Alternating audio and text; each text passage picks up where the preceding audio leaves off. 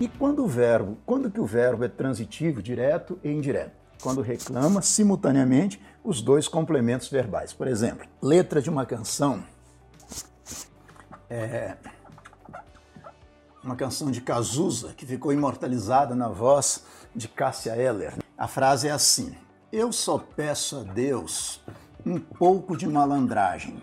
Observe. Neste contexto, nós temos malandragem.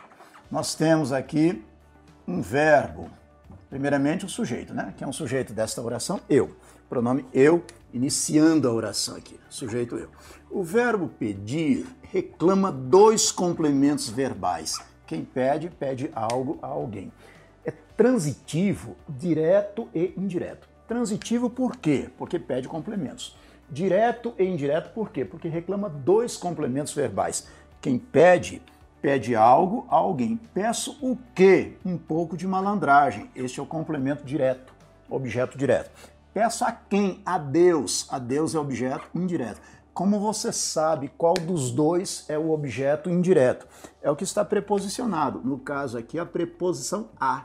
O verbo transitivo requer complemento, direto e indireto, porque pede simultaneamente os dois complementos verbais. Eu peço o quê? Um pouco de malandragem, o complemento direto, termo não preposicionado. Eu peço a quem? A Deus, o complemento indireto, preposição a.